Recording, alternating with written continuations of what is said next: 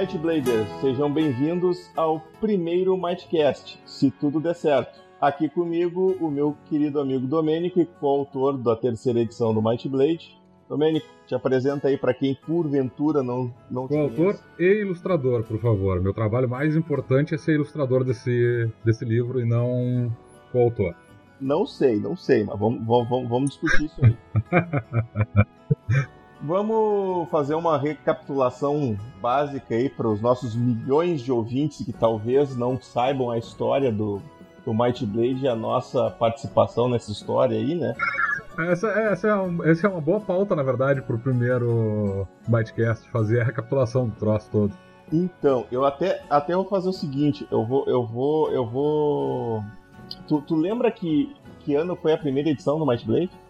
2004, a primeira versão digital dele. 2010, não, não, a primeira a, versão não, impressa. Não, a primeira versão impressa. Primeira versão impressa é de 2010. 2010, caralho. Já tem oito anos, meu amigo. Uhum. Então tá, o, o, o Thiago Jungs, né? Também autor do Might Blade aí e criador do Might Blade, né? Foi ele que inventou esse sistema. E ele não está aqui hoje porque nós estamos fazendo uma surpresa para ele e esperamos que eventualmente ele venha participar, mas a gente queria fazer uma surpresinha. Exatamente.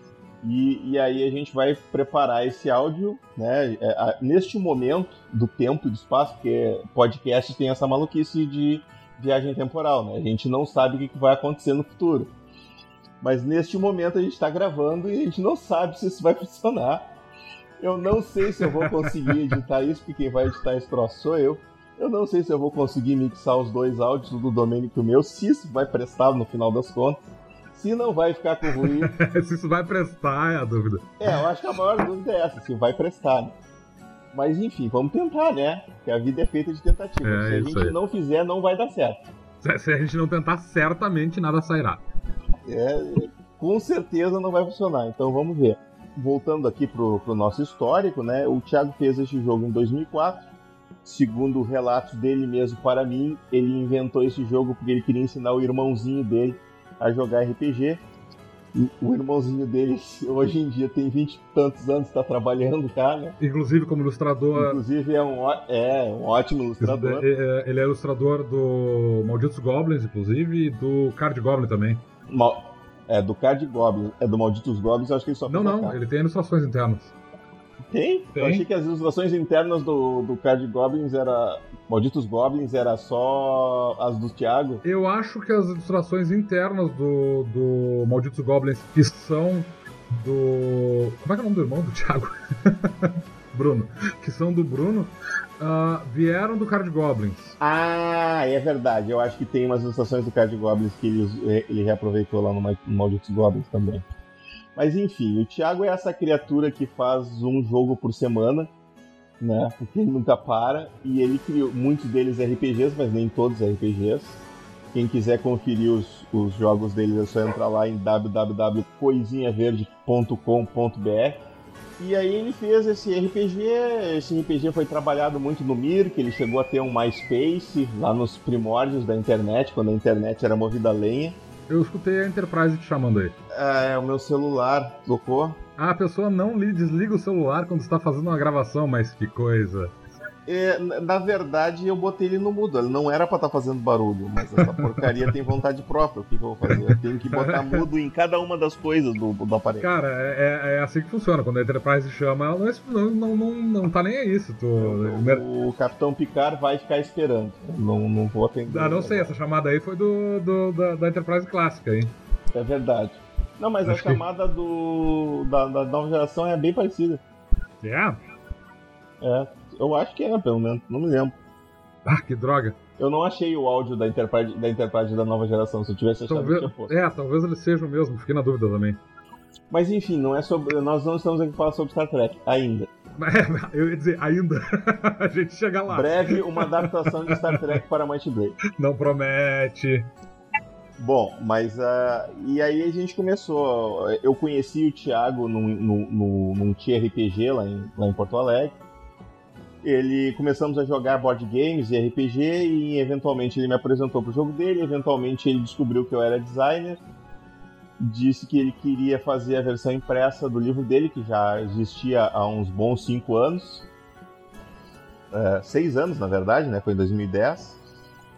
E aí a gente começou a fazer, comecei a fazer, ele estava com outro ilustrador na, na época e ele não, não chegou a um acordo com outro ilustrador.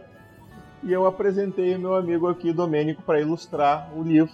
E aí saiu a primeira edição do Might Blade. É, o, o, ilustrador original, ele é o cara que fez a capa da primeira, da, da edição 2.0. Isso, é, a capa da primeira, da primeira, da primeira edição impressa é dele. Seria tão bom se eu achasse a primeira edição aqui, porque eu podia pegar é, o nome do cara para. Eu tenho ela aqui também, mas eu vou ter que me desvencilhar de um monte de fio. Não, não. Para subir lá em cima e pegar. não, tem problema. Eu já achei, eu já achei. É, a capa é do Mikael Kits de Paula. É, o, ele ia ilustrar o livro todo, mas no fim das contas acabou que ele fez a capa. Não houve um acordo para fazer as ilustrações internas. Isso aí você tem que perguntar pro Thiago, não sei o que aconteceu. Eu sei que eu fui chamado meio que de última hora para fazer as ilustrações. Eu, tu lembra quantos, quantos dias tu teve para fazer todas as ilustrações? Sim, eu tive 30 dias para fazer as 80 ilustrações que estão dentro do livro. Eu, eu acho que isso podia entrar pro Guinness, né? A gente podia mandar essa estatística pro Guinness, porque 80 ilustrações em 30 dias é um negócio e são ilustrações de boa qualidade, por mais que tu reclame dos lobos e do, e do Goblin. Não, o lobo, cara, o lobo. O Goblin eu até não reclamo tanto, mas aquele lobo velho, ele já rendeu tanta piada na minha vida, aquele troço tá horroroso. É, não tá horroroso. Tá melhor que o meu lobo. O lobo que eu iria desenhar com certeza ia ficar bem pior. É, eu, eu não lembro se todas as 80 ilustrações foram pro livro, porque eu sei que tem algumas ilustrações que foram rejeitadas no processo, porque sim, ainda teve isso, né? A gente tava fazendo as ilustrações, eu tava mandando pro Thiago, e não satisfeito com o prazo de 30 dias, ele ainda rejeitou algumas coisas, eu, então eu, eu tive que refazer. Eu não sei se elas foram... Ah, bom, é, tem isso, tem isso. Tu tá contando as ilustrações que, que, que ele não, não, não, não computou, não as É, não eu não tenho certeza se tem 80 ilustrações no livro, e eu fiz mais do que isso, ou se eu fiz 80 no total. Eu, eu, acho, eu acho que a probabilidade de ter feito mais é grande. Eu não, não sei. Eu, eu, eu, em um determinado momento da minha vida eu parei de contar, porque, enfim, né? Eu tava numa base é. de três ilustrações por dia, o negócio tava, tava complexo. E aí, quando é que saiu a segunda edição do Might Blade? Aí em 2012 saiu a versão 2.5 que basicamente tinha algumas reformulações de regra, que ele, algumas erratas que ele já tinha encontrado. Tinha uma adição de uma raça, tinha os Levents, estavam. Não, não eram os Levents, eram os, os Faens. Os Faens. Os Faen. Com ilustração da Julia Rosteg. É... Isso, a ilustração da Julia. E depois eu acho. Eu não sei se teve muito, mais alguma mudança no livro. A gente manteve os monstros no final, né? Mante... Ah, na verdade, as únicas diferenças foram algumas erratas. Ah, a adição de uma, de uma raça extra, no caso. Ah, os Faen. E a capa que a gente mudou, a capa ah, foi, fui eu que fiz. E, mas ela saiu muito errada, na verdade, porque a gente tinha um, um um cara que ia fazer a colorização. E no final das contas, o cara que ia fazer. Eu não sei quem era o cara, porque eu mandei o arquivo para ser colorizado pro Thiago e eu não sei o que aconteceu. E aí no final das contas, a Aline Uh, acabou fazendo o que deu com a ilustração. Eu acho mágico o que ela conseguiu fazer com aquela capa. É, ela, ela fez uma, ilustra... uma capa fantástica com, com o que a gente conseguiu na. que deu para arranjar, né? E tu tinha feito uma ilustração que estava preparada para receber cor e acabou que a gente não conseguiu botar cor nela e aí ficou ela, ela reaproveitou e ficou muito legal aquele, aquele layout que ela fez, inclusive. É, não, eu gosto bastante daquela capa, na verdade. Em 2012 eu não tinha começado a trabalhar com colorização, na verdade. Eu nem tinha ideia de como é que se fazia uh, uh, uh, a colorização. Tinha, porque, enfim, né? Eu já tinha mexido em alguma coisa. Mas Até eu ia passar... eu tenho, mas aí entre saber como é que se faz e fazer direito são, são um, um caminho longo, né? É, é. De 2012 eu só comecei a, a, a apresentar trabalhos realmente uh, colorizados em 2016. Foram quatro anos depois que eu comecei a apresentar coisas que dava para ser olhada, que são as primeiras ilustrações coloridas que foram para Dragon Cave. E, e aí o que aconteceu? Que nesse interim a gente começou a trabalhar com a Dragon Cave, justamente tu comentou agora, que era. Uh, eu comecei, eu, eu cheguei pro Thiago, vamos reformular essa revista, deixa eu diagramar ela, porque ela era feita no Word, ele, ele, ele fazia quando tinha tempo. A proposta era fazer ela com mais periodicidade, né? Uma proposta que a gente falhou veementemente em tentar, tentar manter. e aí a gente criou a fase 2 da Might Blade, eu comecei a fazer, tu começou a colocar algumas ideias, primeiramente meio timidamente, depois tomou de assalto. Na verdade, tem um. Uh, antes da Dragon Cave, teve o Monstrum Codex, que saiu em 2012 também. Ah, é verdade. O Monstro Codex, inclusive, eu comecei a trabalhar no Monstro Codex quando eu estava viajando lá nos Estados Unidos. O Thiago me passou, vamos fazer, vamos fazer. Eu já comecei a, a, a, a esboçar algumas ideias lá e a gente começou já a trocar algumas ideias. E aí lançamos em 2012 o, o Monstro Codex já para edição 2.5 e inclusive o mesmo layout de capa e tal, e só que tu fez aí uma capa com cor, né? Não, eu não a, a, capa tem a colorização do Leandro Peixoto, na verdade. Eu não fiz a colorização, não, eu não sabia fazer colorização nesse, nessa época. É, a, a, gente, a gente conseguiu colocar cor nessa, nessa ilustração. Ficou bem legal aquela capa, eu gosto daquela capa também. Eu gosto daquela capa também. Esse, esse livro foi divertido, na verdade, porque a gente tinha feito. É, então, eu levei 30 dias para fazer 80 ilustrações pro uh, módulo básico. Pro primeiro Might Blade, elas foram reaproveitadas no segundo, a gente não chegou a refazer nada. E depois, entre 2010 e 2012, eu levei dois anos para fazer as ilustrações do Monstrum Codex. é, foi, foi um tempo razoável. Tu meio que te vingou do Thiago, assim. É, Porra, foi um tempo de. Foi, foi muito, muita preguiça nesse coro, velho. Dois anos para fazer as ilustrações daquele livro. Mas, pá, não, eu acho que não tem nenhuma ilustração naquele livro que eu não acho foda, cara. São, são todas fantásticas. Isso é. Eu acho. É, é Até os lobos estão bons. Eu. é, os lobos estão passáveis. É o que eu ia dizer, na verdade, as, as ilustrações de abertura de capítulo ficaram aquém do que poderiam ter ficado. Elas podiam ter ficado, me ficado melhores. E tem uma ilustração dentro do, do livro, na verdade, que eu não gosto, que é a ilustração dos humanos, que eu achei que ficou muito ruim. Mas é que quando a gente uh, começou a trabalhar no Monstro um Codex, na verdade, eu tinha uma eu, eu, tinha uma equipe entre aspas, né? É, eu, eu entrei em contato com outros dois ilustradores, o Augusto Barros e a Júlia Arosteg, e a gente dividiu as tarefas. Eu já tinha feito metade do livro, mais ou menos e tal. E aí a gente fez uma divisão de tarefas e eles ficaram com uma série de ilustrações para serem feitas. Inclusive algumas aberturas. As aberturas de capítulo, eu acho que iam ser todas da Júlia, não lembro direito, mas eu me lembro que eu não ia fazer as aberturas de capítulo. Irei os humanos e, e algumas outras coisinhas dentro do livro. Só que aí uh, o que aconteceu foi que eu tinha metade das ilustrações prontas, faltavam seis meses para a gente lançar o livro e o Augusto e a Júlia eles estavam demorando para mandar as, as ilustrações. E aí eu fui redividindo as tarefas. E aí eu fui fazendo mais ilustrações dentro do livro. No final das contas, eu acho que acabaram entrando duas ilustrações do Augusto. Foi o Minotauro, que eu achei foda pra caralho, o Minotauro dele tá muito bom. E tem um outro que é o Limo Rastejante, eu acho que é dele também. E a Júlia, a Júlia fez os Elfos, os Levent, os Faen, a Serpente Marinha, fantástica. Ficou muito legal aquela serpente. O Ivern e o Grifo. Acho que foram essas que ela fez. Se tiver faltando alguma coisa aí, pessoas, me perdoem, eu não vou conseguir lembrar de todas elas, afinal de contas, isso foi há seis anos atrás apesar de eu olhar o livro com frequência, eu não lembro disso de cabeça, assim, todas as opções. E tem um easter egg no livro, né? Que a gente pode aproveitar essa oportunidade para contar para as pessoas, né? Que são os goblins. Ah, é. Esse foi um easter egg bem divertido, na verdade. Que os goblins, esse easter egg resultou de uma discussão nossa, né? Minha, tua e do Thiago, a respeito se os goblins iriam entrar no capítulo de monstros ou no capítulo de raças, de povos. E eu, eu pleiteei que os, que os Goblins. Na verdade, a discussão foi entre mim e o Thiago. Tu nem, tu nem entrou muito no mérito na época.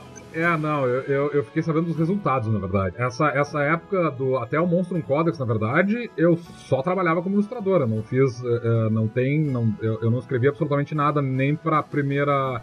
Nem pra. Bom, primeira versão uh, do, do livro, óbvio, eu nem tinha contato com ela. Mas para a segunda, para as versões físicas, a versão 2.0, que foi o primeiro livro físico, e a versão 2.5, que foi o segundo livro físico, eu não tenho absolutamente nenhuma contribuição no texto. Eu não participava disso, eu era só ilustrador até esse momento. E claro, quando chegou a, o, o Monstrum Codex, foi a época do, do que foi lançada a versão 2.5, 2012, eu trabalhava só como ilustrador. Eu só recebia os textos e, na verdade, eu nem recebia os textos. O, o Thiago me dizia quais os monstros era para ir ilustrando e eu ia fazendo da minha cabeça, assim, tá? Tipo, tem algum. É, inclusive, se não, me, se não me engano, eu posso estar errado com relação a isso, talvez o, eu, eu, eu precise de uma correção do Thiago depois, mas tem algumas ilustrações de alguns monstros que ele adaptou o texto depois que ele viu a ilustração para se adaptar ao texto. Eu não lembro direito. É, eu lembro que aconteceu em alguns casos que ele olhou assim, ah, mas não tem isso, mas isso ficou tão legal, eu vou botar. E aí ele, ele alterava o texto. Teve umas coisas assim, mas essa foi a minha contribuição, assim, pro, pro, pro, pro livro. Eu, eu também, faz, fazer um disclaimer aqui, eu também opinava, né, eu, eu dava sugestões, ou Thiago me perguntava alguma coisa, que tu acha daquilo, mas escrever mesmo eu não escrevi nada. É, eu, eu, na verdade nem. Eu nem tinha conhecimento de causa, na verdade, porque eu tinha lido o livro e tal. É, eu também, eu também. Eu, eu nem tava jogando na época. É, eu tinha, eu tinha lido o livro quando ele saiu, óbvio, eu tinha uma. uma cópia do livro aqui, porque, né, eu ilustrei o troço. Mas uh, eu tinha lido as regras e gostei, achei o sistema bem interessante, na verdade, mas eu não tinha jogado. Eu fui jogar Might Blade, na verdade, em 2014. Na época do Monstrum Codex eu não tinha jogado ainda. Pois é, e aí eu fiquei nessa discussão com o Thiago sobre os Goblins, porque no meu cenário, no meu, meu mundo próprio de RPG, de fantasia, os Goblins, eles são um povo. Eles são meio que uma mistura de Goblin com Ferengue, assim, eles são uh, scavengers, né? Eles são sucateiros e eles ficam vendendo quinquilharias pelo, pelas periferias da cidade. Eles não são bichinhos toscos que vivem em caverna. E eu queria colocar essa ideia, e eu, mas ah, mas ele não gosta de goblins, ou ele queria que os goblins fossem de um, fossem mais selvagens. E ele disse, tá, mas vamos fazer um meio termo e tal, vamos botar ele de. E ele não teve jeito. Ele disse, não, no Goblin tem que ser monstro. No Goblin não pode ser povo. E eu acabei concordando que dentro do, do contexto ali, do, do, do, do, mundo que ele trabalhava no Might Blade, não faria muito sentido. Mas aí quando eu mandei as ilustrações, comecei a conversar com o Domênico para fazer as ilustrações, eu decidi fazer uma piada com isso que é colocar os, os goblins fugindo do capítulo de monstros e reclamando, fazendo um protesto de que eles não eram monstros. Eu, eu, eu lembro que eu entrei no fórum do Might Blade, na verdade, em 2011. E eu me lembro que quando estava perto de sair o livro, teve um, uma comoção no fórum, porque tinha uma discussão de que Goblin ia ser monstro, Goblin não ia ser monstro, não sei o quê. Eu me lembro disso no fórum. Eu me lembro que teve uma discussão com relação a isso no. É, eu, eu acho que eu, que eu perguntei no fórum o que, que as pessoas achavam e gerou uma celeuma lá. uma polarização. E aí a gente fez essa piada. Se vocês olharem ali no, na, na, na, primeira página dos Goblins no, no livro, tem um buraco na página por onde eles escaparam, tem só um ali e um fugindo. E os outros estão espalhados a partir dali, estão espalhados escondidinhos e, e, a missão de vocês é encontrar todos eles. Eu não sei quantas fichas de goblins tem, mas eu acho que são seis ou sete goblins diferentes. Se eu não me engano, são seis fichas. É, eu não lembro, eu não lembro ao todo quantas fichas são, mas tem um, digamos que tenham seis fichas. Eu agora não, é só pegar o livro, né, Domênico? Tá aqui a mão. Uh, mas uh, basicamente todos os goblins que estão no livro, para cada ficha que tem no livro, tem um goblin. Eles só não estão aqui. Eu abri na página certa, inclusive. Um, dois, três, quatro, cinco, seis, são sete. Tem sete goblins. Só que eu só acho seis. Então, mas todos os sete estão lá. Todos os sete goblins estão no, no, no livro. Tem sete goblins, só que eles têm só dois na, na, na página dos goblins mesmo. Os outros cinco estão espalhados ao longo do livro todo. Não só no capítulo de monstros, eles estão espalhados por todo o livro. E quem encontrar os, os sete e mandar para nós por e-mail, a gente vai, vai dar um prêmio. Muito obrigado. A gente, a gente manda um monstro. Bom, isso não adianta, né? Porque, tipo, se a pessoa vai encontrar todos os goblins é porque ela tem um monstro, já é, não, não tem graça. Ela já tem. Mas a gente, é, inclusive, a gente tem que pensar no, num e-mail. Será que, será que eu consigo fazer um, um, um Gmail para nós aqui agora ao vivo? O Might Blade tem um e-mail. É verdade, tem o um e-mail do Might Blade, né? Deixa eu, deixa, eu, deixa eu achar qual é o e-mail do Might Blade aqui. A gente coloca na descrição. É, pode ser. A gente coloca na descrição ali, qualquer coisa a gente. E também, né, nem precisa, na verdade, de e-mail, porque afinal de contas o Might Blade tem um fórum extremamente ativo que as pessoas podem entrar lá e. Podem entrar, não. Eu, eu quem, quem tiver ouvindo e, e acessar o fórum lá, por favor, abra um tópico se já não tiver. Eu ouvi o Mightcast. e fiquei com muitas dúvidas. Vamos ver se vai ter mais de três. ah, vai. Aquela gente do fórum é, é. Eu, eu, digo mais de três, que é eu, tu e o Thiago. Né? não. Ah, bom eventualmente, depois, cara, quando a gente colocar isso na rede, eu tenho certeza que o pessoal do fórum, que é ativo no fórum, certamente vai escutar. Mesmo porque a gente vai fazer propaganda lá. Com certeza.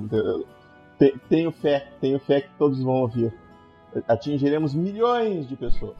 todos os milhões de jogadores de Might Blade.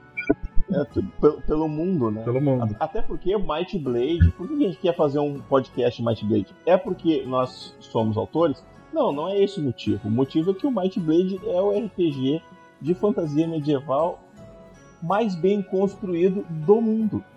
Só por isso. Lá vem ele de Só novo com essa discussão, cara.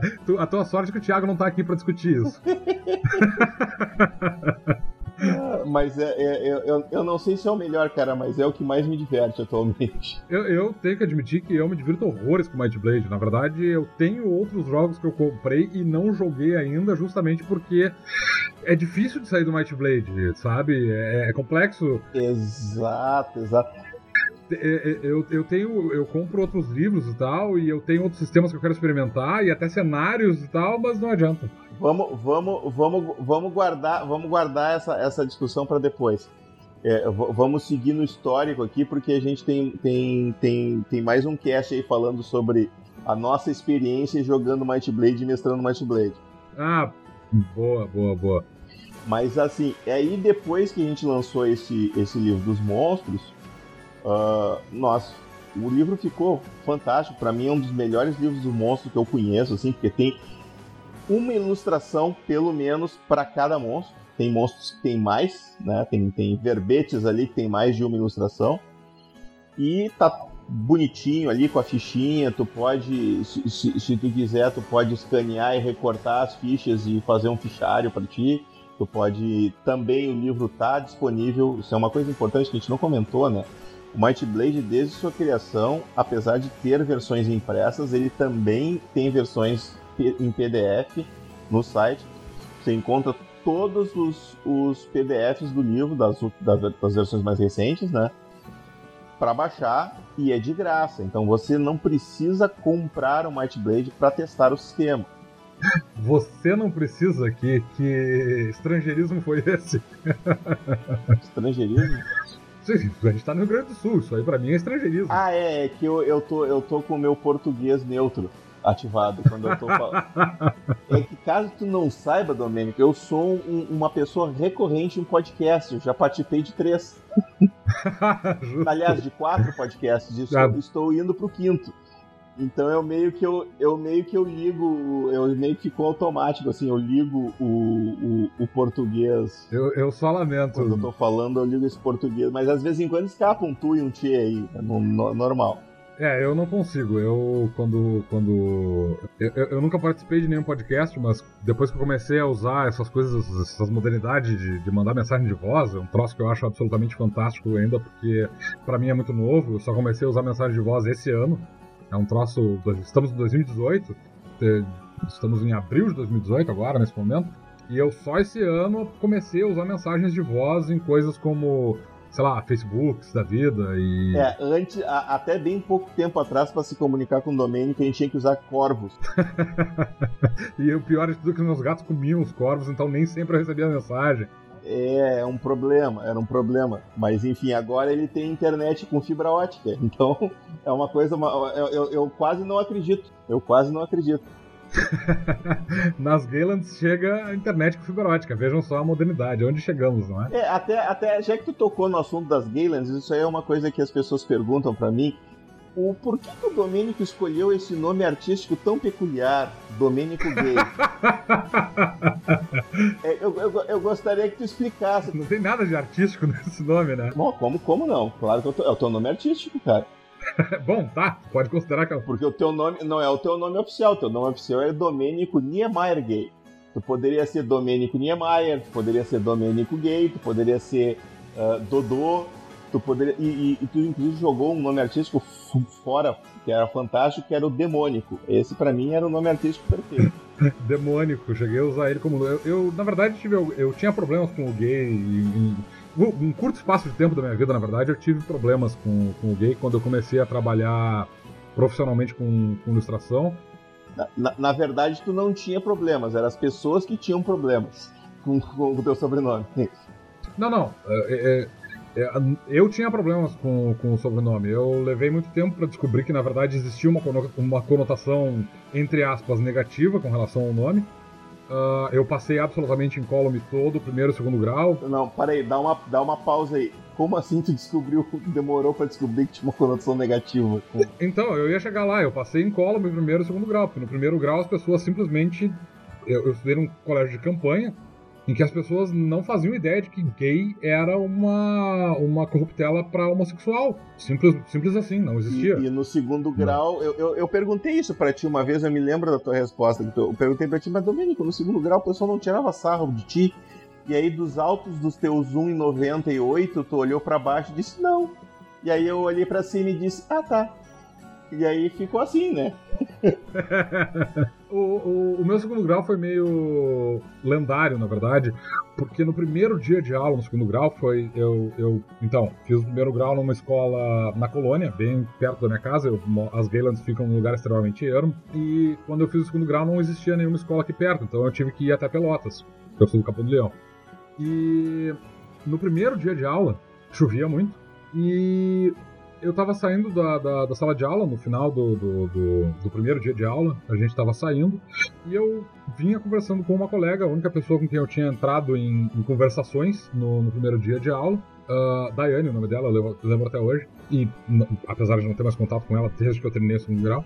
E aí, esse, esse cara passou por nós, por mim e pela Daiane, a Daiane tava carregando os livros embaixo do braço, e ele, naquelas coisas de gurizão de segundo grau, ele deu um tapa nos livros e os livros foram parar dentro de uma poça de água. Na hora que ele fez isso, eu, por causa da minha natureza paladínica, por assim dizer. Bárbara? Não, nem era. Na época eu nem era um bárbaro ainda. Uh, eu fui salvar a, a, a, a dama em perigo, juntei os livros dela. Aliás, eu não juntei os livros dela. Eu peguei o braço do cara, puxei ele de volta e disse: Junta. E o cara começou a rir. E, e eu disse, eu não tô brincando, tu vai juntar. E aí ele fechou a cara, fechou a mão e me deu um soco na cara, no meio da cara. Eu tenho 1,90m, eu pesava 140 quilos na época e tal, fazia karatê, o cara bateu em mim e eu não senti. Eu acho que talvez um pouco pela adrenalina também. claro, tu tava no. Tu tava no. É, talvez, eu não sei. Eu sei que o cara deu um soco na minha cara e tal, e eu simplesmente não senti o soco. Simples assim eu não senti o soco. Ele bateu, eu olhei para ele e disse, apontei pros livros de novo e disse, junta. E aí ele me olhou, ele olhou pros livros, ele olhou de novo, e aí ele juntou os livros, entregou para ela. É, porque é o que tu faz, né? Tu deu a porrada, o cara não caiu, aí tu, tu atende o cara, né? Porque é o que tu faz.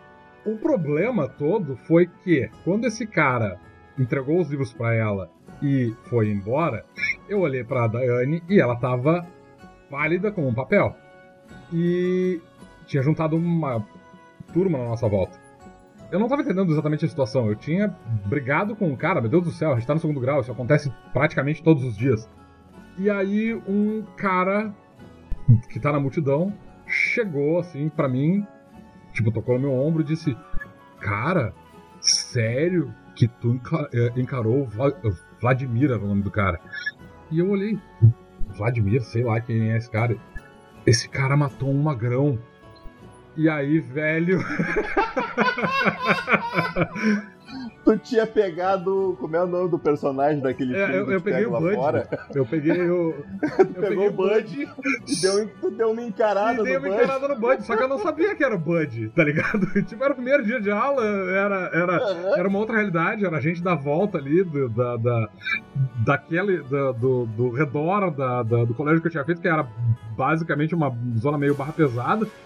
E esse troço meio que ficou lendário. Inclusive, eu comecei a jogar RPG, porque nessa época eu não jogava RPG, eu comecei a jogar RPG por causa desse evento, porque uh, RPGistas se aproximaram de mim e disseram, ah, cara, porque a gente ficou sabendo tal das histórias.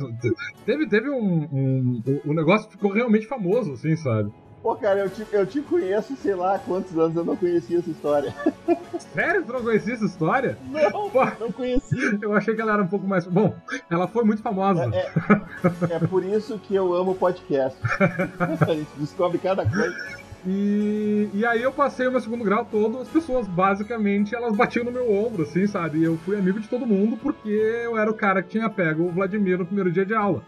E obviamente ninguém ia tirar sarro com o sobrenome de alguém que tinha batido no Bud. Exato. Escola, né? Bud Revel, Bud Revel. É, Bati no Bud, Bud Revel. Revel. Isso, lembrou, Bud Revel. E aí.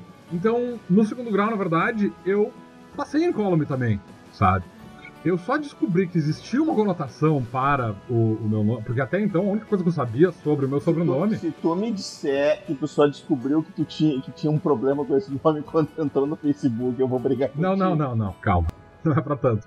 Porque ah, tá. a, nessa época, na verdade, a única coisa que eu sabia sobre o, o meu sobrenome é que tinha algum parente meu em, em, alguma distância que tinha sido o cara que tinha dirigido o avião que tinha soltado a bomba em Hiroshima.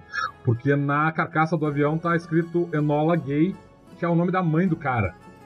Era a única referência que eu tinha com relação ao meu nome. Cara, pra mim Enola Gay era o nome de uma música. Não, é o nome da mãe do cara, senão muito me engano. Eu posso estar errado porque a minha memória não é muito boa. Mas eu acho que é o nome da mãe do cara. Mas faz todo sentido, faz todo sentido, porque a música em questão ela tem é, referências a, a isso. É, é mais fácil, não, nem sabia que tinha uma música com esse nome. É uma música anos 80 daquelas bandas que só fizeram uma música. Ah, tá. Eu vou catar isso depois que eu quero ouvir. E aí no terceiro, no terceiro grau, na faculdade, no primeiro dia de aula da faculdade, na verdade, é que eu descobri que existia uma conotação estranha com o meu nome, porque a primeira professora que foi fazer chamada, eu não lembro quem era a professora, mas eu me lembro muito bem da, da, da cara dela, ela uh, basicamente estava lendo a chamada e ela tava aquela coisa, né? Primeiro dia de aula, dizendo o nome e sobrenome, olhando para a turma para ver quem é que se apresentava, aquela coisa toda. Quando chegou no meu nome, uh, foi muito engraçado porque ela disse Domênico gay, guy, gay, guy. E aí, tipo, ela não olhou para a turma. Ela simplesmente ficou, tipo, olhando pra todos os lados, menos pra, pra turma pra saber quem era. E eu fiquei, tipo, o que que foi? E as pessoas ao meu redor começaram a rir, assim, sabe?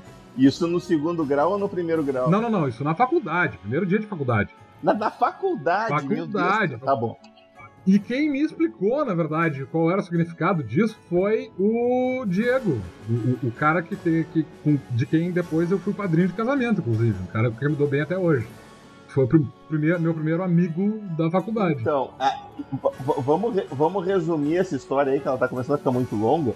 Pra, porque para quem queria fazer um podcast de 10 minutos, a gente já tá falando a meia hora. Eu não sei por que caralhos tu resolveu falar do meu sobrenome, velho. Mas enfim, isso tudo para explicar que eu não tô usando um nome artístico. Domênico Gay é meu sobrenome. É, e, e, se escreve desse jeito mesmo. Não tá, não tá abreviado, é, não tem nada. É assim, tá na É isso aí, tá Domênico Gay. GAY, sou eu. E quem duvidar, tu ainda pode mandar um print do cartão de crédito da tua tia Mica. Da minha tia Mica, tenho, ah, é verdade. Meu pai era gay, meu avô era gay, todo. Vamos, vamos, vamos deixar assim.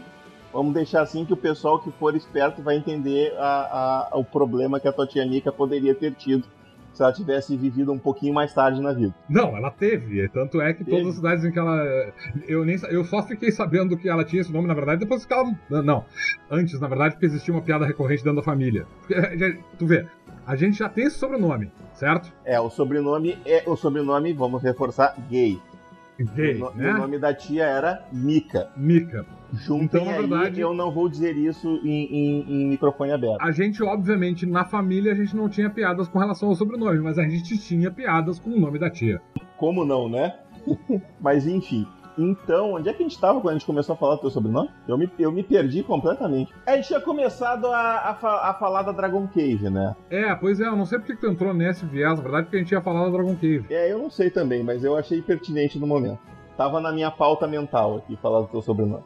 Mas enfim, a, a gente começou a fazer a Dragon Cave, a gente fez toda a segunda fase da, da Dragon Cave. E no momento em que nós estávamos empolgados fazendo ali a Dragon Cave, por mais que alguns números tenham ficado um pouquinho atrasados, Uh, a gente começou a fazer muitos aprimoramentos, vamos dizer assim, a, a muitos patches pro, pro Might Blade ali na revista.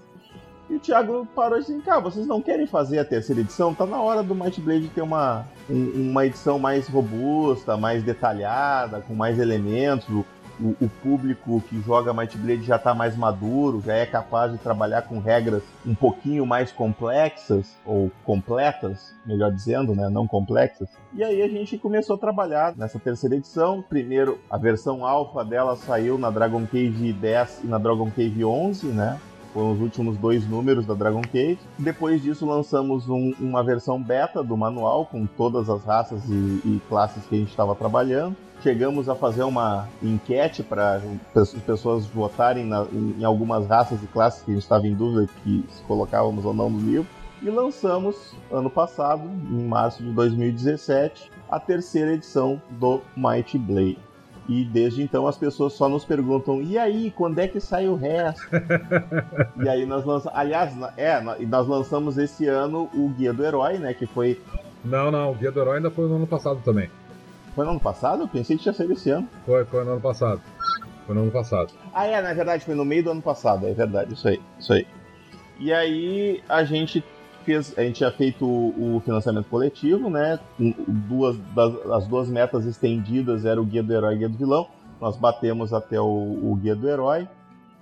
E agora nós estamos aí trabalhando por esse Brasil afora em vender Might Blade e vender Guia do Herói para financiar o Guia do Vilão que a gente quer ver se faz ainda no final desse ano.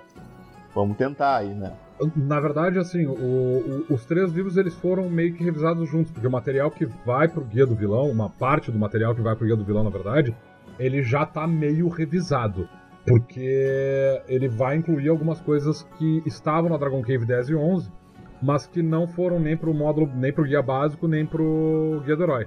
É, e aí tem algumas classes que vão que estão passando por uma re-revisão, como o Necromante, por exemplo. Uh, tem, mas tem algumas coisas novas, obviamente, assim como o Guia do Herói apresentou algumas coisas que não existiam, não, não tinham sido feitas ainda, como a parte de criação de itens mágicos, uh, que não, não, não, não existiam na revisão que a gente fez. Na, na verdade, a, a, a, a Dragon Cave 10 e 11 foi basicamente uma revisão de classe e raça.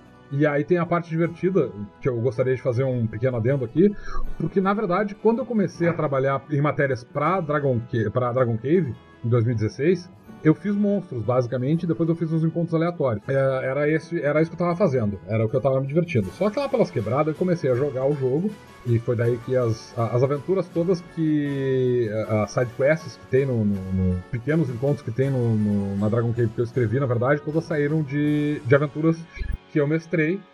E aí elas foram testadas em mesa porque eu literalmente fiz essas aventuras, aqueles encontros para jogar com os meus grupos. E aí eu peguei eles e escrevi para Dragon Cave. A primeira coisa, na verdade, que me incomodou no, no, no sistema foi a parte de proficiências, que eu achava muito limitada. E ao longo da Dragon Cave, da, das Dragon Caves que foram lançadas uh, depois que eu comecei a escrever, eu acho que todas elas têm alguma revisão de proficiências. Porque era o que eu queria revisar. E foi justamente essa parte que foi o que me fez começar a escrever para o Might Blade, que não foi implementada na terceira edição. É. Inclusive, até uh, algum, uh, é bom a gente comentar sobre essas proficiências. Por que, que a gente acabou cortando as proficiências? Conversando com o Thiago, a gente tinha chegado numa. numa eram 12 proficiências, né? Eram 12 proficiências. Eram 12 proficiências. Que meio que englobavam todas as possibilidades de teste. Só que o que acontece? A gente acabou transformando um sistema que era de 4 atributos num sistema de 12 atributos, porque as proficiências acabaram ganhando essa importância no, na estrutura do jogo. E como a proposta do Might Blade sempre foi ser um jogo mais direto e mais prático, vamos dizer assim, para criação de personagem, o cara não tem que ficar escolhendo um monte de coisinha e tal, e aí a gente não queria complicar demais o sistema e tirar, a gente queria manter aquela essência que era quatro atributos, joga o dado, soma o atributo. Eu, principalmente quando testei as proficiências, em vários momentos eu tive que parar e tipo, tá, mas o que que eu somo, qual proficiência eu uso para essa ação? Então, essa parada de, de tomada de decisão, para mim e para o Thiago, nos nossos playtests, começaram a criar um, um, alguns pequenos entraves no jogo. E é como a gente não teve tempo de pretestar muito isso, a gente ficou com medo de jogar isso e aí ter uma rejeição muito grande de quem já estava acostumado com o sistema clássico do Might Blade. Então a gente optou por, ao invés de uh, usar aquele sistema antigo que estava meio quebrado, como o Domênico mesmo comentou, ou substituir por um mais complexo, resolveu tirar ele e substituir por habilidades. Então tudo virou habilidade. E aí os, as raças e classes passaram a ter habilidades automáticas. Não, as raças já tinham. A, é, as raças já tinham, as classes passaram a ter, assim como as raças, habilidades automáticas que compreendiam aquelas coisas que seriam básicas para alguém daquela classe fazer. É, basicamente a gente adaptou as proficiências para habilidades. Não que o sistema de proficiências não esteja no livro, na verdade, porque a parte que tem o, os exemplos de testes ali, aquilo é basicamente o sistema de proficiências, só que meio escondidinho. É, exatamente. Colocando aqueles exemplos de teste, a gente mostrou para os jogadores que é possível, é fácil de identificar o que que tu pode fazer com cada coisa. Se tu tiver alguma dúvida, tu vai olhar ali, ah, isso é com isso. Tá? Para mim ler magia, eu vou usar esse atributo aqui, para mim escalar, eu vou usar esse atributo aqui, então ficou bem mais claro para mim, na minha cabeça, pelo menos, para um jogador iniciante ficou mais fácil, né? É, não temam os jogadores que gostam do sistema de proficiências, porque vai ser revisado, ele está passando por revisão nesse momento, meu grupo está jogando com o sistema de proficiências e eventualmente eu vou fazer nem que seja um troço extraoficial só pra internet. Uh, vou jogar no meu. no meu. Não, mas o, o Thiago já inclusive deu carta branca para te fazer esse, um, um, um, cenário com esse sistema de proficiências aí. Então vamos fazer, isso vai sair, isso vai sair. Ele. Uh, a gente vai fazer uh, adapta, revisões, na verdade, de, dos cenários de Might Blade, pelo menos mais dois dos cenários de Might Blade, porque por enquanto a gente só está trabalhando com Dracon. O Might Blade tem mais três cenários e dois deles a gente vai revisar. Quer dizer, eu já estou revisando porque gente, eu estou jogando agora. O meu grupo joga em um dos cenários que a gente está revisando. Tem três cenários, na verdade, do Might Blade, além do, do de Dracon, que é Ilhas de Morphia, que a gente basicamente pegou o material que tinha no Ilhas de Morphia e inseriu em Dracon, então Ilhas de Morphia certamente não vai passar por uma revisão. Mas depois tem Sorrowlands, que está sendo revisado, inclusive vai ter um nome traduzido, porque eu detesto o nome em inglês, eu sou o cara chato que detesta nomes em inglês. Um outro ponto importante para a gente comentar sobre essa versão da, do Might Blade que a gente fez, que todos os nomes em inglês foram traduzidos, inclusive nomes do cenário, que depois a gente vai falar um pouquinho sobre o cenário de Dracon, os nomes que eram em inglês foram passados por português. A, a, a, o Domênico a gente conversou sobre isso e eu concordei que, é, que era legal, a gente não precisa usar nomes em inglês. A gente tem uma língua extremamente rica, com termos e expressões até mais abrangentes do que o do inglês, então a gente decidiu exercitar esse vocabulário aí no Might Blade. Então as classes todas passaram a ter nomes e, e as raças também passaram a ter nomes em português tudo, tudo ficou com o nome português. Só tem um detalhe que ficou em inglês, que é o nome do sistema, né? Porque ficava complicado de trocar o nome do sistema. Então o nome do sistema manteve-se. É, na verdade, o nome do jogo. É, é o, é o nome do jogo, é verdade. O nome do jogo, né? Porque o sistema em si não tem nome. É, como não? O nome é o Might System. Meu Deus, eu uso. Eu, eu, eu chamo de sistema Goblin. É, eu chamo de Might System. Não é oficial, tá? Isso é, minha, é como eu chamo. É, não, nem no meu caso. Eu chamo de sistema Goblin porque, enfim. É, porque foi um Goblin que fez. E a editora é de um, tenho um Goblin na capa e Goblins causam polêmicas no fórum. Goblins, caras. Goblins são polêmicos, são tão polêmicos quanto mamilos. tá, eu não vou entrar nesse inteirinho. E, e, já vamos puxar então essa, essa coisa aí do, do cenário, que é um, um, uma requisição recorrente das pessoas que estão nos perguntando já vou comentar a respeito da Dragon Cave também. Sim, a Dragon Cave morreu. Botamos uma pá de cal em cima, não vai ter mais Dragon Cave. Mas fiquem tranquilos, isso não significa que não vai mais existir material em PDF free para os jogadores usarem. A gente vai voltar a fazer isso, só que a gente quer fazer isso em formato de livrinhos, pequenos livrinhos, abordando temas que sejam interessantes e, e que a gente consiga compilar e colocar para vocês a gente não precisa ter aquela periodicidade de uma revista e a gente pode entregar um material mais bem acabado. E o primeiro material que a gente está trabalhando é o cenário de Dracon, mais especificamente Cassiopeia, mais especificamente Tebrim, né? Num primeiro momento, assim, né?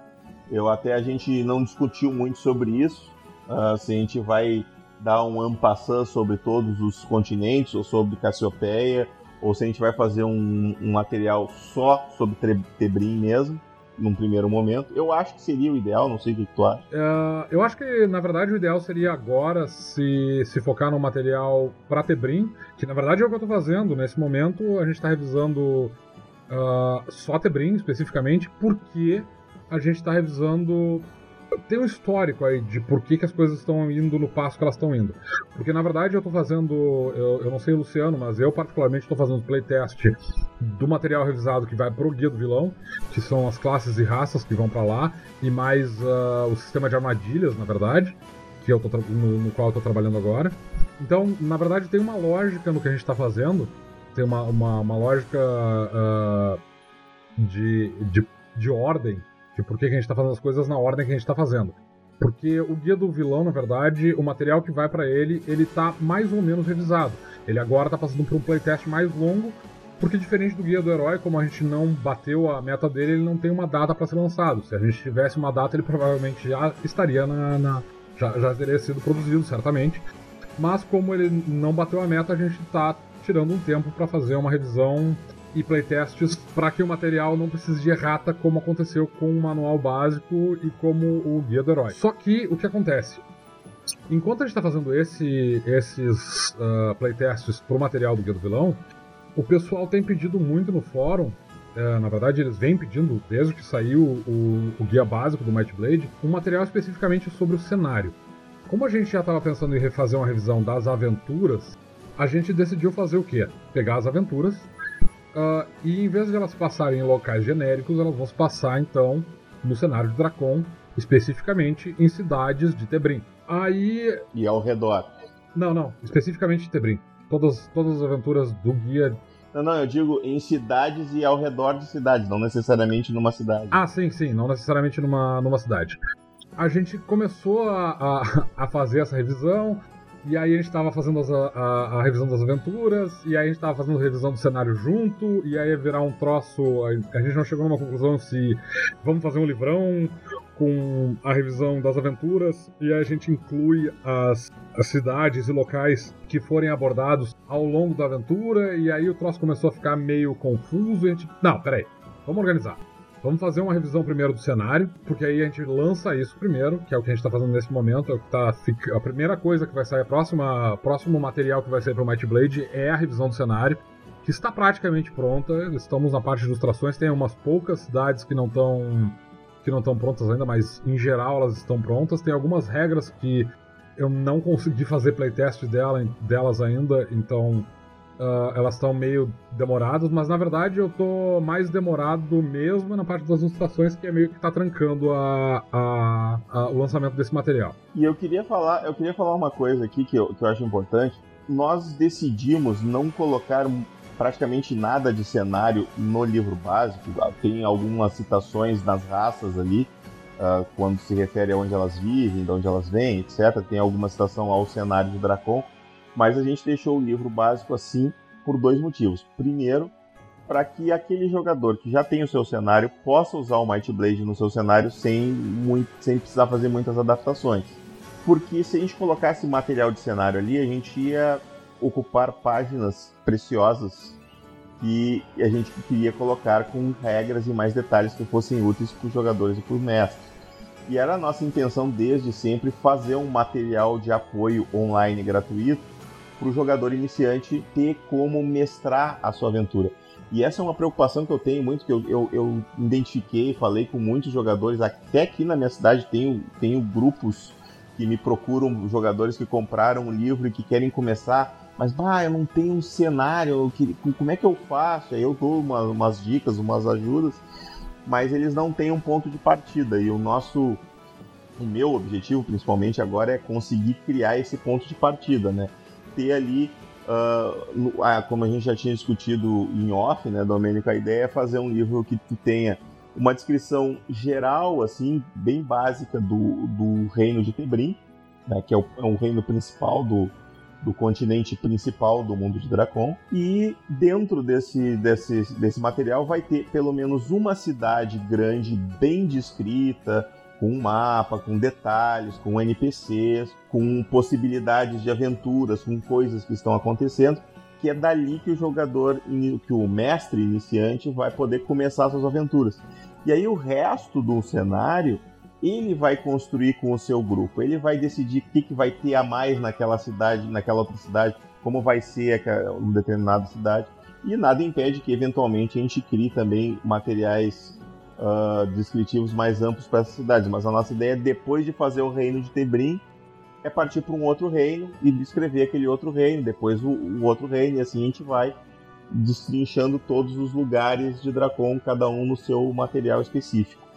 É, eu imagino que provavelmente depois desse, desse material do guia do vilão e tudo mais, a gente parta para um projeto para fazer um guia de, Draco, de Cassiopeia especificamente e incluir tanto o guia de Tebrim como um material explicando esses detalhes sobre os outros reinos ao redor. Arcânia, uh, Parban, Londorien e Dagotar e Brine. É, e Brine e as Terras Secas e o Grande Pântano do Oeste, todas as outras regiões que existem dentro de, de, de Cassiopeia. É, e, e, mas eu acho também que a gente não precisa também descrever tudo, porque é bom deixar essa margem pro mestre criar ah, no, no cenário, né? Então, a ideia é não é que, que eu já vi muito livro de RPG que cai nesse erro de pegar e destrinchar cada milímetro do cenário, não deixar espaço pro mestre criar nada, né? O autor pega assim, é o meu mundinho, ninguém vai mexer nele, eu vou fazer ele todo completinho. Aí tira a graça de jogar RPG, né? Até por ali, eu gosto, eu particularmente gosto muito dos cenários de D&D, por exemplo, porque eles têm essa lógica de explicar tudo nos detalhezinhos, eles te dão muitas ideias. Sim, sim. É, pra, como leitura é fantástico, mas aí vai lá e escreve um livro, um romance, né? Não, não, não escreve um, um livro de cenário. Mas, definitivamente, eu acho mais interessante para jogar. Eu gosto muito de ler cenários de D&D. É bom, mas eles têm as duas coisas. É, eles têm as duas coisas. A gente tá falando aí também de editoras enormes que tem um monte de gente trabalhando e aí... Não, e, e, e não só isso, né? São cenários que têm décadas de existência e muita coisa aconteceu, né? Então acaba que tu vai preenchendo esses espaços, né? Exato, exato. O, o, o Might Blade não tem intenção, a gente não vai ter explicações minuciosas sobre cada lugarzinho do mapa. A gente, como disse o Luciano, a gente vai ter explicações sobre cidades principais, as capitais de cada um dos condados, por exemplo, elas vão receber uma descrição mais detalhada, mas a maior parte das cidades menores ao redor, das cidades que estão no mapa, mas que não são capitais, elas provavelmente vão receber uma descrição breve, talvez com alguns ganchos de aventura, e cada mestre vai poder usar essas, essas uh, cidades como quiser. E vai poder adaptar esse cenário para como o, o seu grupo precisar e a sua aventura exigir. Então não vão ser todas as cidades que vão ser extremamente detalhadas. Portos, o, o Porto Cinzento, por exemplo, não vai ser uma cidade que vai ter uma descrição milimétrica de cada NPC, etc, etc. Não. A gente vai dar uma descrição básica sobre a cidade, qual é o, o que, que move a economia local, alguns pontos de interesse, talvez algum NPC importante, alguma coisa que dê para dar ganchos para aventura, mas definitivamente não vai ter descrições muito detalhadas. Exato, exato. É, eu, eu acho que é esse o caminho. É o caminho que a gente está procurando. E aí, você que estava curioso para saber o que, que a gente está fazendo, é isso que a gente está fazendo. Eu não vou mentir aqui, quem está mais trabalhando no momento é o Domênico, eu estou meio parado, mas eu estou dando uma revisada nos textos lá de que ele está escrevendo do, do Tebrim, mas eu não tive muito tempo de inferir nada até o momento, mas eu tenho a intenção de começar em breve. E vamos ver se, se a gente prepara esse material, porque eu quero botar esse material logo à disposição dos jogadores porque tem gente que está com dificuldades aí. Não, e esse é um pedido recorrente, na verdade, no fórum, que é a parte do cenário. Uh, eu gostaria de poder estar tá dando mais atenção para o cenário do que eu estou, mas como eu disse, os dois grupos de jogos para os quais eu estou mestrando agora, a gente está mais focado no material que está no guia do vilão. Com um desses grupos, na verdade, eu nem estou jogando em Dracon. O outro grupo está jogando em Dracon, só que com material especificamente de Arcânia e não de Tebrim. Então o troço. Também por uma questão de eu estou revisando basicamente o cenário. Então, na verdade, eu não estou tão preocupado assim porque não vai ter regras dentro de, desse material. Sim, sim, sim. E. Aliás, vai ter regras, mas muito poucas regras. É, um ou outro caminho novo, alguma coisa assim. É, alguma coisa assim. Então, na verdade, eu não estou fazendo nenhum tipo de playtest com relação a esse material. Eu estou fazendo basicamente um material bem descritivo por conta dos playtests que a gente está fazendo. E também é bom lembrar, eu gostaria que as pessoas soubessem que quando o Luciano diz que não está fazendo uh, muita coisa agora no cenário, quando eu digo que eu estou fazendo playtest e tudo mais, é sempre bom lembrar que uh, a gente não tira absolutamente nenhum dinheiro da, da, da, editora. Esse material, basicamente, ele serve para. Uh, as vendas do Might Blade servem basicamente para a gente cobrir custos para os próximos livros que a gente está lançando. Ou seja, eles não são trabalho. Eles não são nosso emprego. A gente faz uh, o, o, Might Blade como um todo. Ele é um, um, um, trabalho que, por enquanto, eu espero que um dia a gente. Uh, não, não é profissão, é vocação. É, né, eu espero que um dia a gente possa trabalhar para a Coisinha Verde e só para a Coisinha Verde. Eu não tenha que trabalhar para fora, eu não tenho que ficar fazendo ilustrações para fora e etc. Mas. Uh, nós temos empregos. é, a gente precisa trabalhar, a gente precisa comprar o pão de cada dia vender livro no Brasil, gente, eu sei, eu sei disso porque eu tenho uma livraria. Esse é o meu, é o meu ganha-pão. Eu trabalho numa livraria. Mas vender livro no Brasil é difícil. É complicado. Vender livro de RPG no Brasil é mais complicado ainda. Vender livro de RPG independente é um trabalho hercúleo, né? Fazendo aí referência ao nosso querido Hércules. É o 13 terceiro trabalho dele seria vender, vender o Might Blade. Inclusive, vou aproveitar o gancho aqui para dizer para você que por acaso esteja nos ouvindo, mora em alguma cidade que tenha livraria e nesta livraria não tenha o Might Blade, saiba que essa livraria pode vir a ter o Might Blade. E você pode nos ajudar a botar o Might Blade nessa livraria. É só você chegar lá e pedir o Might Blade. E aí ele vai dizer, não tem. Ele vai dizer, por quê? Pergunta por que que não tem. Não sabe onde comprar? Diz pra ele assim, ó, é só ir na Empólio do Livro, maior distribuidora de livros do Brasil. Tem mais de, de 800 editoras, aliás, deve ter mais de 2 mil editoras lá. Se o cara compra livro, se ele tem uma livraria, ele tem que comprar livro de alguém. E o grande problema do Brasil para o cara que tem livraria é comprar livro ele tem que comprar os livros que estão vendendo, né? Tem que comprar os livros que são interessantes para o público dele. Ele não pode comprar direto de uma editora, então ele tem que comprar de uma distribuidora. Porque ele tem que comprar uma variedade maior para poder usar o dinheiro dele bem e, dividir o frete, né? Porque isso é sempre uma novela que, gasolina tá cara e frete tá caro. Então ele diz, ah, bota um Might Blade aí na lista, no pedido aí e tal. E aí vai ter lá o Might Blade na vitrine e isso vai atrair novos jogadores pro, pro jogo. Então a gente pede esse apoio aí dos nossos Might Bladers, né, para nos ajudar a divulgar o nosso RPG que se ele não tiver nas prateleiras das livrarias, as pessoas não vão descobrir que ele existe. Né? Então apresente o jogo para outras pessoas, peça nas livrarias, faça um esforço coletivo aí, vamos lá que a gente consegue. Então, por conta desse fato de que a gente não trabalha para a editora, na verdade, a Coisinha Verde é basicamente um como disse. Uma cooperativa. É, como disse o Luciano, na verdade, é, é mais vocação do que profissão. Uh, a gente tem trabalhos, né, uh, ah, para pagar as contas da casa e comer. E por isso a gente demora muito para conseguir fazer esse material. O tempo que a gente faz esse material, na verdade, é o tempo que a gente tem de sobra. Então não dá pra gente matar o tempo que a gente tem que trabalhar para a gente fazer esses livros, o que significa que basicamente sobra pouco tempo para fazer isso. Uh, uh, grupos de jogo se reúnem de forma uh, como hobby. Os testes do Might Blade, na verdade, os playtests, basicamente eles são no mesmo tempo que as pessoas têm para que, que, você vou, vou, vou, usar o teu, o teu dialeto neutro. Uh, o tempo que você usa Might Blader para jogar RPG é o mesmo que nós temos para usar e fazer. Não, muito ruim. É, esse tempo que tu usa para jogar RPG, na verdade, é o mesmo tempo que a gente usa para fazer os playtests. Além disso, ainda tem todo o material de desenvolvimento que é feito por fora. Então, na verdade, uh, uh, montar esse material todo demanda um bocado de tempo. E é um tempo que a gente não pode sacrificar do nosso dia de trabalho. Então, tem dias que, cara, tem, tem dias que eu simplesmente não olho pro Might Blade. Não dá. Eu tenho muita coisa para fazer, chega no final do dia e a última coisa que eu quero fazer é, é pensar em, em, em, qualquer coisa, na verdade. Eu quero ficar escutando música e relaxar, sabe? Eu, eu mesmo tava. A gente tava tão. trabalhando tanto em cima do Might Blade, em Might Blade, que eu acabei encerrando a minha campanha de Might Blade e comecei uma outra campanha em outro RPG. Que eu queria dar uma descansada da fantasia medieval, queria jogar um outro, um outro estilo. Então acaba que também esgota até no, no, no nosso, no nosso lazer. Pô, trabalho, trabalho, trabalho com Might Blade, aí chega lá, vou fazer o meu lazer. Ah, Might Blade. Dá, dá uma enjoada um pouco às vezes, né? Mas eu já tô, eu já tô voltando, ficando, ficando com vontade de jogar de novo. Depois que saiu o Guia do Herói, eu ainda não tive chance de, de, de usá-lo.